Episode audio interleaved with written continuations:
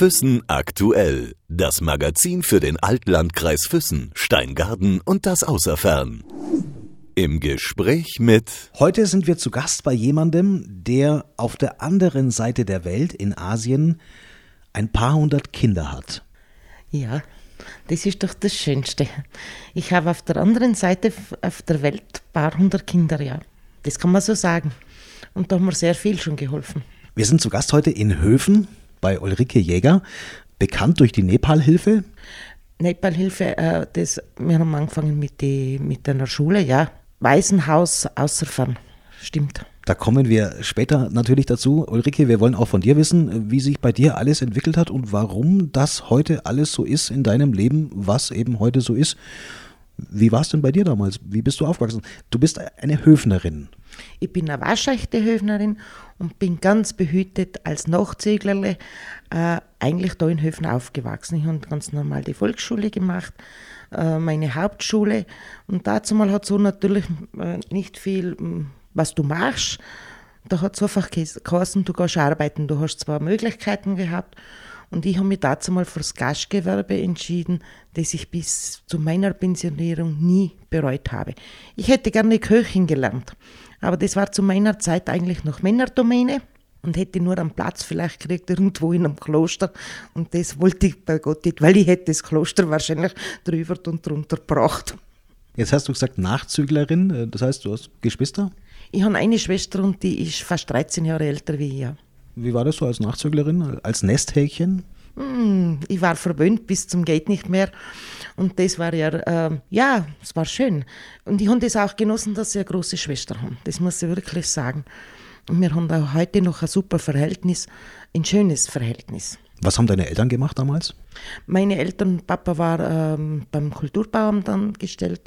Meine Schwester ging ja, wo ich mich noch so ein bisschen erinnern kann, schon auf die Arbeit oder fast auf die Arbeit, wie ich auf die Welt gekommen bin. Und die Mama ist bei mir, wie ich auf die Welt gekommen bin, dann zu Hause geblieben. Jetzt hast du gesagt, eine waschechte Höfnerin. Unterscheidet man zwischen Reutnern und Höfnern? Na, aber sicher. Aber ganz klar, wir sind vom Land und das ist doch der Markt. Ich frage deswegen Ulrike, weil wir in der Ankündigung, glaube ich, geschrieben haben, die Reutnerin. Ui, das ist aber falsch. Aber es ist egal. Ich glaube, die Reutner, ähm, ich komme mit denen auch ganz gut zum Fahren und wir haben da ganz große Gönner. Das passt schon. Wenn du dich an deine, an deine Schulzeit zurückerinnerst, du sagst, du warst sehr verwöhnt äh, in der Kindheit, in der Jugend. Äh, wie war das in der Schule? Ah ja, die habe ich halt einfach gemacht, weil es ein notwendiges Übel war. Also gar nicht bin ich überhaupt nicht gegangen. Ein notwendiges Übel und das habe ich halt absolviert und fertig. Und dann ging es gleich in die Ausbildung in der Gastronomie. Dann ging ich gleich, ja, da war ein Café neben uns. Und der Papa hat gesagt, wenn du irgendwo hingehst, dann gehst du da hinüber, weil da sind wir dazu. Und wie gesagt, das habe ich bis heute nicht bereut. Ich habe da angefangen noch zu bedienen, aber wirklich von der Pike aus. Und dann bin ich in ein Kaffeehaus und dann habe ich geheiratet und dann kam gleich drauf einmal mein Sohn zur Welt, der Stefan, das war 79 und bin dann 80 aber schon wieder auf die Arbeit gegangen und meine Eltern haben dazu mal in Stefan gehabt und bin dann nach Dannheim. Von Dannheim bin ich dann auf die Alm, weil die Alm liebe ich. Von der Alm bin ich dann wieder nochmal zurück in ein Café bis 1990 und da bin ich dann in, wieder in ein Café zurück nach Reute und habe da eigentlich nur mehr, sprich halbtags, also 25 Stunden in der Woche gearbeitet, wo ich dann 21 Jahre war, ja. Auf welcher Alm warst du da? Auf der Höfneralm. Mhm. In der Früh hinauf und abends hinunter. Ja, das war schon schön. War eine schöne Zeit. Du bist ein Mensch, der, der gerne natürlich im Berg unterwegs ist. In die Berge, in der Natur und gerne unter Leute ist. Ja, das stimmt. Ich bin sehr gesellig. Das war schon als Kind so. Seid ihr so aufgewachsen, dass ihr auch äh, als Kinder viel im Berg unterwegs gewesen seid? Ja, Urlaub in dem Sinn gab es bei uns nicht. Und ich kann mich erinnern, die Mama hat immer mit uns im Sommer äh, Urlaub war für uns, wenn wir irgendwo auf einer Hütte nächtigen durften. Und das war ja das Schöne. Und dazu, wir hatten nie selber, also meine Eltern hatten kein Auto. Wenn ich denke, die Mama mit mir als Auspuff, sie bezeichnete das immer als Auspuff von Höfen, bitte, äh, noch namenlos und alles mit dem Fahrrad oder äh, Anhalterhütte, äh, ja, unzählige Hütten oder Coburger Hütte, das waren ja bitte zwei Tagestouren. Von da mit dem Zug nach Erwald, von Erwald vom Bahnhof an Sebensee bis zur Coburger, da hat man dann genächtigt, oder? Und am anderen Tag wieder zurück. Also das ging nicht in einem Tag. Aber das war schon sehr was Besonderes. Und ist für heute noch eigentlich, ja. Gut, also das heißt, immer auch von klein auf schon viel im Berg unterwegs gewesen. Daher kommt deine Liebe auch zu den luftigen Höhen. Ja, das muss ich schon sagen. Und ich bin sehr dankbar und schätze das wirklich jeden Tag, dass ich da wohnen darf, wo andere sind, da Urlaub machen. Schätze ich wirklich. So das Reisen überhaupt in, in ferne Länder, kam das dann irgendwann später bei dir oder? Na, das hat mich überhaupt nie angemacht. Ich habe mal eine Reise, also mein Sohn hat einmal eine Reise nach in die Dominikanische gewonnen und da waren wir mit und da habe ich mir geschworen, ich sitze nie mehr zehn Stunden in einem Flieger. Und so weit sowieso, wo es bei uns so schön ist. Und mich hat das Leben nachher was anderes belehrt. Ja, inzwischen fliege ich doch wieder in andere Staaten. Wie hat sich das entwickelt, Ulrike? Ähm, vor allem auch, äh, ja, was Freizeit betrifft, was das Leben betrifft. Du sagst, Reisen in ferne Länder, das war so nicht dein Ding, kulturell, aber das Interesse für andere Dinge war schon da. Äh, ja, das hat eigentlich schon in der Schule begonnen. Wie wir dazu mal Nepal, Tibet und die äh, ganzen asiatischen Staaten durchgenommen haben. Und da hat mir einfach die Kultur, die Kultur, das war das Um und Auf. Und ich habe immer, also Tibet war für mich sowieso über drüber. Ich habe das im Fernsehen, wenn da ein Bericht kommen ist, richtig eingesaugt. Und auch als Kind, ich glaube, darum habe ich da in Geografie immer eine Nuance gehabt. Das waren aber eine der wenigen Nuancen, die ich gehabt habe, weil mich das immer sehr interessiert hat, ja. Wie die da leben, äh, die ganzen Klöster, die Zufriedenheit, das mit dem wenig Auskommen. Also ich hatte immer das Gefühl, das ist mir nicht neu. Also das muss ich wirklich sagen, das, das ist mir alles, alles nicht fremd. Das Gefühl hatte ich eigentlich schon so dann so mit 15, 18. Also das war immer, wenn da was gekommen ist und ich habe zu meinem Mann noch später gesagt, oh, ein Film über Nepal. Das, da habe ich, Fernsehen ist für mich nicht wichtig, aber das war für mich dann schon wichtig. Und da habe ich mir auch durchgesetzt, dass ich das anschauen darf. Und das möchte ich jetzt nicht sagen, was da mein Mann gesagt hat. Das kann ich wirklich nicht sagen. Nein, das sage ich nicht. Also du hast viel gelesen über die Kulturen auch, äh, dich, dich auch persönlich informiert äh, und dann ist das alles gewachsen. Ja, ich habe äh, sehr, sehr viel gelesen über viele Religionen. Also nicht nur über Buddhismus, Hinduismus, eigentlich über sehr, sehr, sehr viele Religionen. Und da bin ich schon zum Entschluss gekommen, dass eigentlich Hinduismus, Buddhismus eine sehr friedliche Religion ist. Und äh, ich erlebe das auch in Nepal, dass äh, so viele Religionen so friedlich nebeneinander äh, leben und das fasziniert mich schon, ja. Obwohl du aufgewachsen bist als Katholikin. Ja, ich bin eine sehr überzeugte Katholikin, aber nicht der typische Kirchengeher. Ich lasse mich nicht in ein Schema pressen. Ich bin sehr gläubig. Ja, das stimmt schon.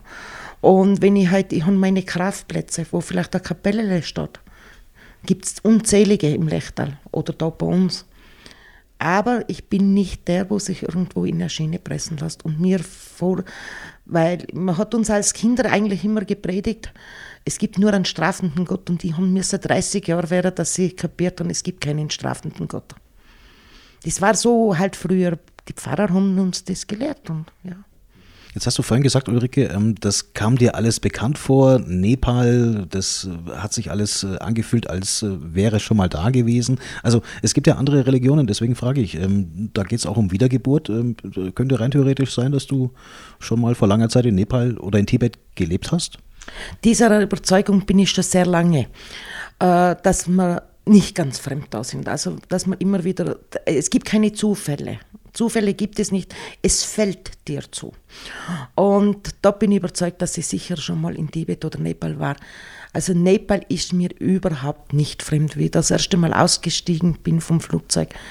Der Geruch, das Chaos, die Berge, äh, es war alles nicht fremd. Und wie meine zwei Mitstreiterinnen immer sagen, die kann man mitten in Kathmandu einstellen, dich kann niemand entführen. Und genau so ist es. Ich finde auf jetzt Plätzle. Ich tue mir da überhaupt nicht schwer, obwohl hm, doch Nepal eine Millionenstadt ist. Ja. Trotzdem hat es über 50 Jahre lang deines Lebens gedauert, bis du da hingekommen bist. Ja, das hat über 50 Jahre gedauert. Und äh, eben die Sehnsucht war immer da. Zuerst war es vielleicht das Verbotene von der Schule her, was man, war ja Tibet verboten, ja. Vielleicht war es das Verbotene. Tibet kam dann auf einmal nicht mehr in Frage, sondern Nepal, weil ich da so viel Film berichte.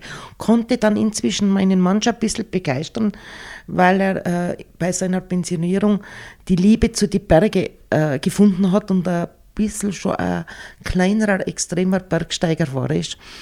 Und da haben ihn schon ein bisschen begeistern können dann für die Berge und haben immer gesagt, Mensch, du hast die Kondition, bitte mach das für mich.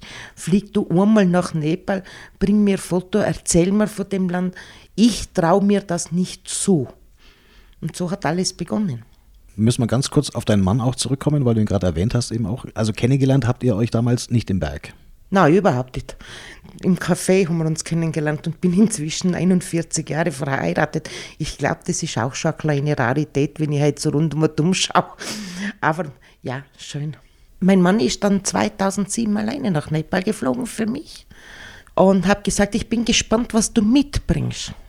Naja, und er kam dann wirklich zurück, voll begeistert und sagte, Mensch, du kannst das auch, das gibt so äh, tolle Trekking-Touren und das schaffe ich. Für mich war einfach immer nur hohe Berge, sehr lange, weite Wege zu Fuß und ich hatte mir das nicht zugetraut von der Kondition. Und da sagte er, na, es ist anders und du kannst das machen. Mach das endlich. Und dann war ich ja 2008 mein 50er und dann habe ich gesagt, so, jetzt mache ich was Verrücktes, ich fliege nach Nepal. Und dann sagt er, ja, ich unterstütze dich und mach das. Und ja, und so mit ist jetzt daraus geworden, dass ich jetzt inzwischen, ich glaube schon, ich weiß es nicht mehr, wie oft, 10, 11, 12 Mal in Nepal war. Erzähl doch mal, Ulrike, wie das gewesen ist, als du zum allerersten Mal nach Nepal gekommen bist. Also, das war dein Geschenk für dich selbst zu deinem 50. und dann hast du gepackt und dann ging es los. Ja, das war mein Geschenk zum 50er. Sie haben mir zwar sehr viele für verrückt gehalten, aber das war mir zu diesem Zeitpunkt ganz egal, weil mich mein Mann unterstützt hat und immer gesagt hat, mach endlich, du hast immer Rücksicht auf andere genommen. Und jetzt mach einmal das, was du möchtest. Und dann, ja, nach ein bisschen Vorbereitung, habe ich mir ein Köfferchen gepackt. Nein, meine Tasche, meine große rote Tasche, und ich war stolz. und haben dann Mitstreiterin gefunden, ganz kurzfristig unsere Marlies, ja. Die hat sich binnen zehn Minuten entschieden, sie fliegt mit. Und dann sind wir los, ich glaube im März 2009. Hm? Für 30 Tage. Wir haben natürlich das kleine Visum voll ausgeschöpft. Gell? Dann seid ihr ausgestiegen in Kathmandu und dann ging es los, Trekking? Na, wir sind, in, ja, na, ging nicht gleich los. Wir wurden dann abgeholt von unserem Guide, ähm, wurden in ein Hotel gebracht, ja, na, ja, kann man sagen, Hotel. Aber man darf sich das nicht so vorstellen wie bei uns, weil ich das schon von vornherein gleich klargestellt habe, ich möchte so leben wie sie, also nicht, weil es gibt Nobelhotels. Und äh, wir haben dann, er hat dann für uns die ganze Permit und alles besorgt. Und zwei Tage später ging es dann los. Und dann sind wir so, äh, die kleine Annapurna war das, ja. Und nach vier, fünf Tagen sagen wir, du, das ist aber nicht das, was ich wollte, da sind wir zu viele Touristen am Weg. Ja, was möchtest du? Ja, wo keine Touristen sind, wo äh, Land und Leute und Klöster, das interessiert mich. Und dann sagt der, da ist aber nichts mehr. So ganz, hm. Dann sage ich, genau das möchten wir. Und das haben wir dann gemacht. Wir haben dann da abgebrochen, sind dann, dann zurück nach, nach Kathmandu. Wir haben da nach zehn Tagen, glaube ich, abgebrochen und sind nach Kathmandu zurück und noch einen Tag in Kathmandu gewesen und dann sind wir nach Shiri und dann sind wir nach Shivilaya. Die alte, die ganz, ganz alte Touristenroute, Trekkingroute zum Everest, solange es in Lukla noch keinen Flughafen gab. Das war doch schön. Wie ist es, wenn man da äh, so tief in das Land auch eindringt, äh, weg von den Touristenströmen und mal wirklich dann dahin kommt, wo das tatsächliche Leben auch passiert? Toll. Das ist einfach nur toll. Da ist die Zeit stehen geblieben. Ähm, wir waren schon glücklich, wenn wir ein Breach haben zum Schlafen, weil die, äh, da, also auf der alten Touristenroute oder Trekkingroute zum Everest, da merkt man eigentlich noch ein bisschen so der, ähm, der Reichtum. Ja, da, da, da merkt man eigentlich, also dazu mal haben wir es nicht gemerkt, da haben wir gemeint, sie sind sehr, sehr arm. Wir konnten das dann ein paar Jahre später noch ganz anders erleben. Aber das war für uns schon auch sehr, sehr faszinierend, ja. Der Grund der Reise war aber also ein Reisegrund. Das war also, ihr seid nicht rübergeflogen, um irgendwo zu helfen. Das hat sich ja dann erst alles entwickelt, als ihr dort die ersten Eindrücke bekommen habt. Ja, wir wollten eigentlich, ich wollte eigentlich immer nur einmal Nepal, dann ist genug. Dann war ich einmal im Land meiner Sehnsüchte. Dann habe ich geglaubt, ich habe meine Sehnsucht gestillt. Aber wie mein Mann gesagt hat, wie er schon kommen ist, 2007, einmal Nepal ist keinmal Nepal.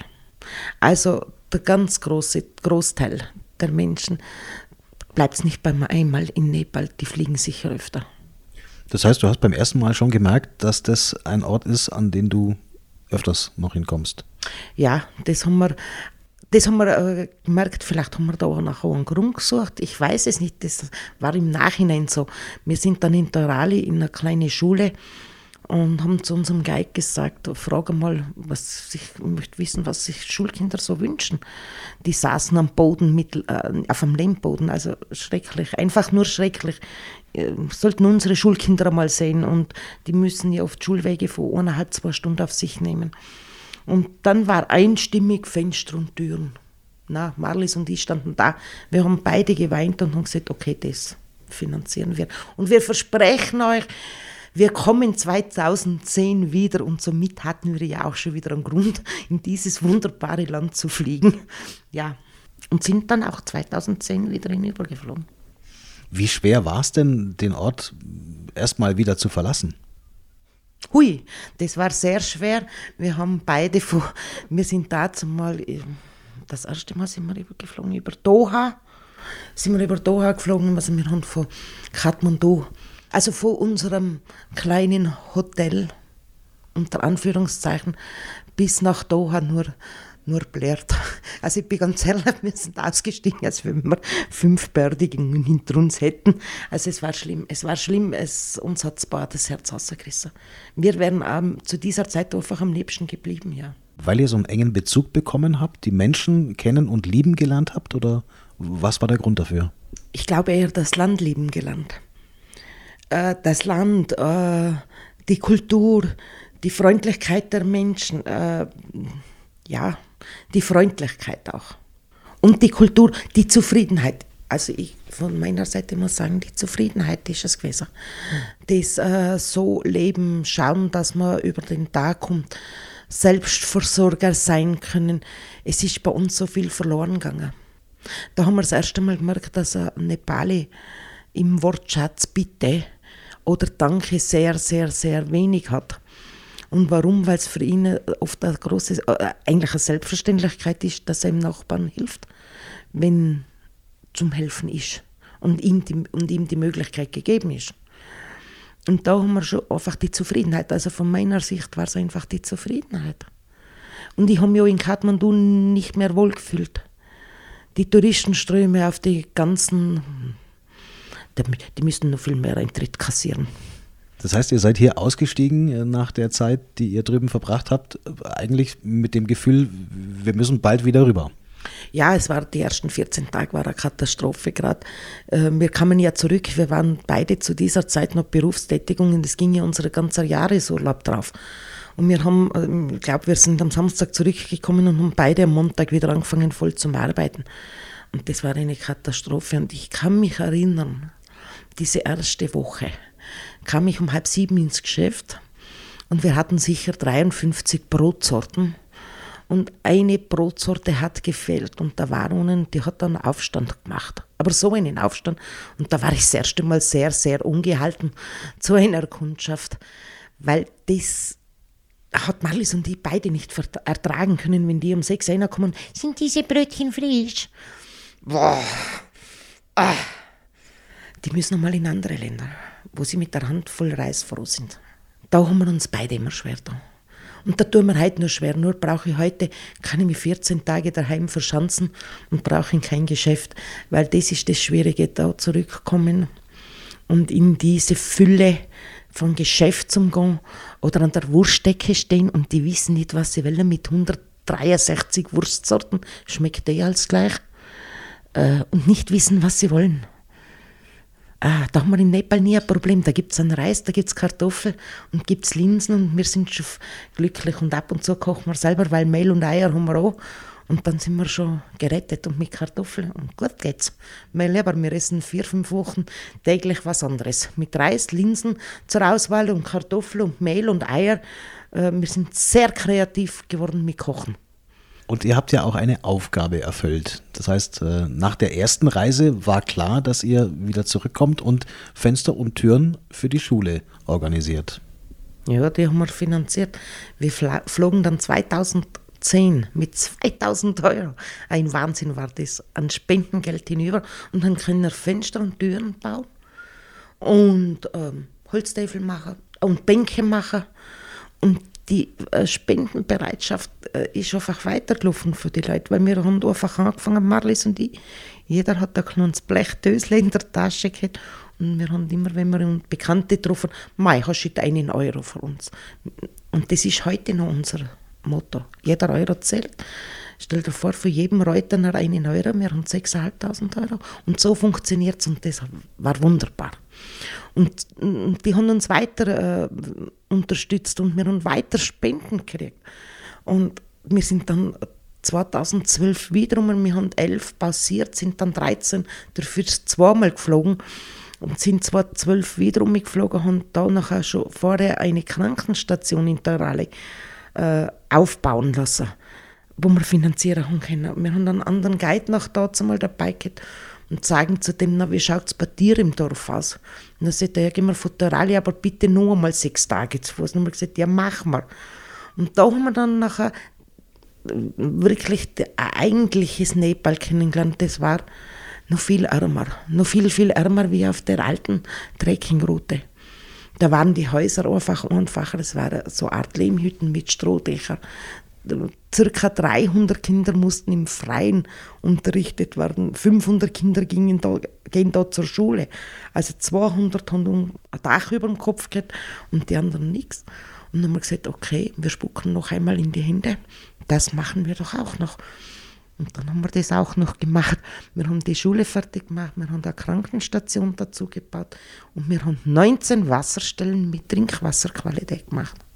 Ein Netzwerk, das sich gewaschen hat. Es ist so, es läuft von selber. So kam eins zum anderen, so hat sich das immer über die Jahre dann weiterentwickelt, bis zum letzten Projekt, das jetzt das Kinderhaus, das Waisenhaus gewesen ist. Ja, es läuft alles so peu à peu. Es kommt alles von oben. Also wir sind auch schon der Überzeugung, die großen Helferlein haben wir alle im Himmel, weil wenn wir alleinig den Pass von fast 4000 Meter hinaufschnaufen und hinten wieder hinunter, da haben wir oft das Gefühl, wir werden hinaufgeschoben und wir werden auch immer, kriegen immer so Blitzideen. Aber irgendwo im Hinterstübchen hatten Marlis und ich immer irgendwann bauen wir ein Waisenhaus. Da war zwar Nepal nie so definitiv Nepal. Ein Waisenhaus, das wär's. Aber ja, und durch das, dass wir am Erdbeben ja, hinuntergeflogen sind zum Helfen und dann das zweite große, große Erdbeben uns auch verschont, also miterlebt haben und wir mit dem Leben davongekommen sind, sind wir ja auch täglich dankbar.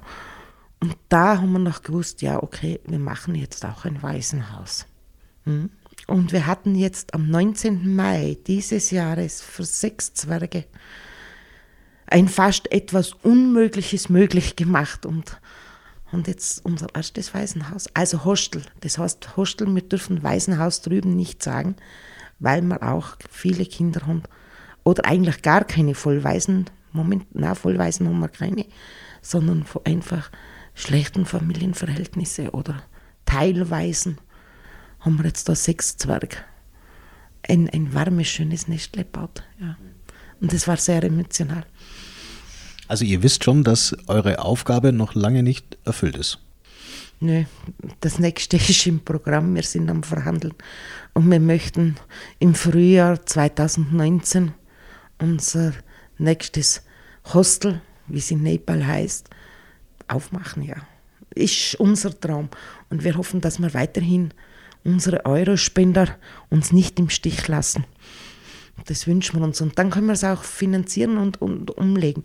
Und das muss auch gesagt werden, und das sage ich immer vehement, und das, wir finanzieren unsere Flüge, wirklich alle von unserem eigenen Sack. Und auch unseren Aufenthalt drüben finanzieren wir vom eigenen Sack. Der Spenden-Euro, der kommt in Nepal an. Jetzt hast du schon gesagt, Ulrike, dass die Resonanzen natürlich auch in der Heimat ähm, sehr, sehr intensiv sind. Ähm, zum Teil, es gibt sehr, sehr viele, die gerne helfen, die euch sehr, sehr gerne auch unterstützen.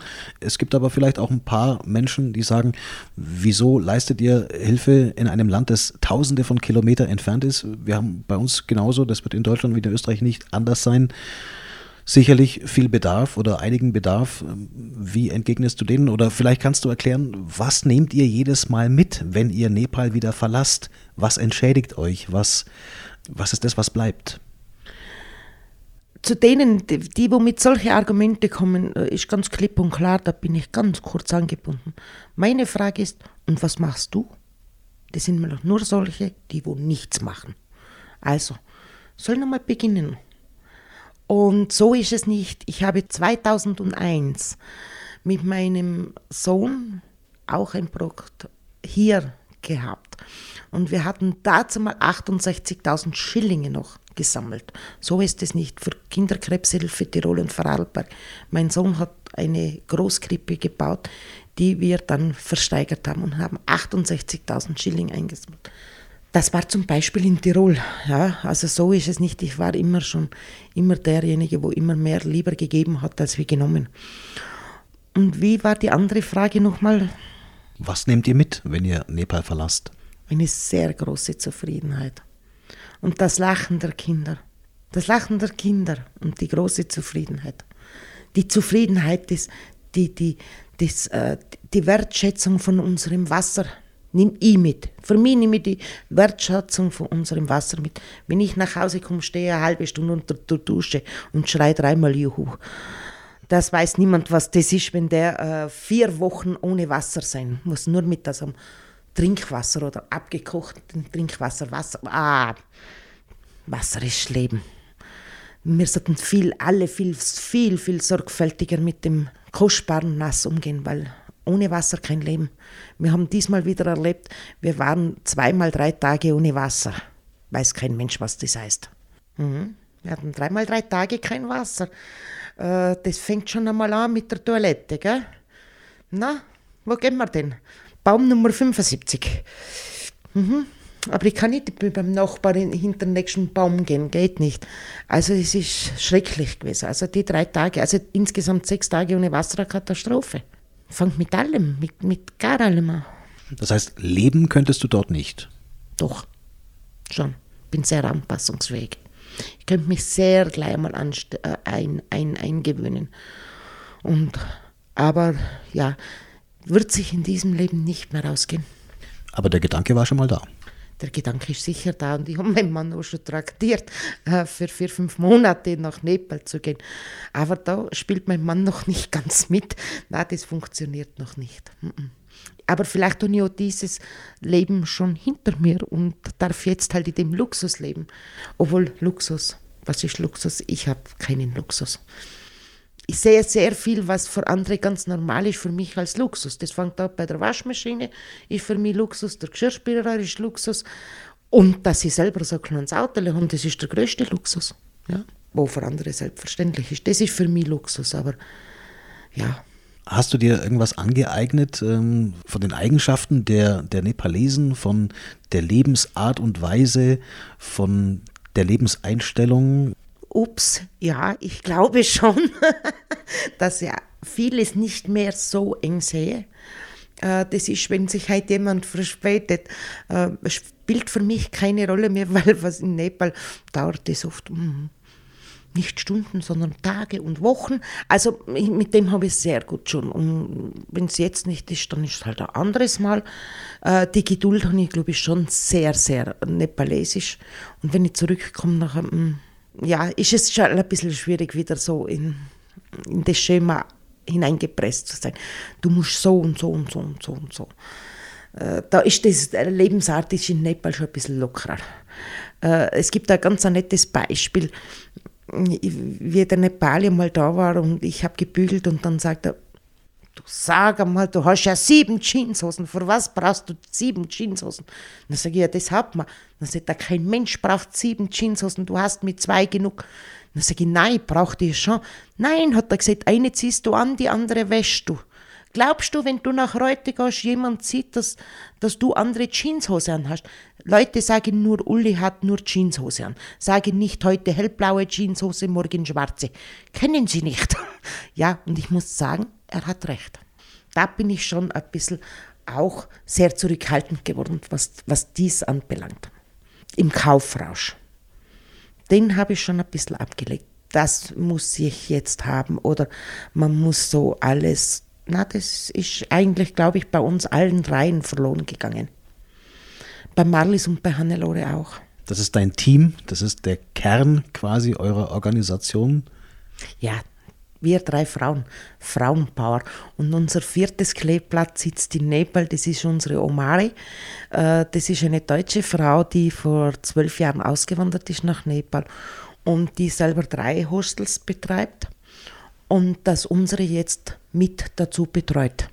Und das ist ein beruhigendes Gewissen, so, so jemanden vor Ort zu haben. Ja. Ulrike, dann grüß uns alle ganz, ganz lieb und ganz, ganz herzlich. Wir danken für die Zeit, die du uns äh, gegeben hast und wünschen dir für die Zukunft natürlich weiterhin ganz, ganz viel Erfolg für die Aktion, für die Nepal-Hilfe und natürlich für die kommenden Reisen nach Nepal. Ich möchte mich auch recht herzlich bedanken, Lars, und vielleicht treffen wir ja den einen und anderen auf Marktfest in Reute, auf die diversen Viehabtriebe, wo wir immer eingeladen werden. Und in Tannheim sind wir immer vertreten auf die Viehabtriebe und, oder beim Christkindlmarkt in Reute. Also da werden wir überall anzutreffen mit unserem Standle für unsere Kinder in Nepal. In diesem Sinne noch einmal vielen herzlichen Dank und ich verabschiede mich mit einem Namaste das so viel heißt wie ich grüße Gott, der in dir wohnt. Füssen aktuell. Das Magazin für den Altlandkreis Füssen, Steingaden und das Außerfern.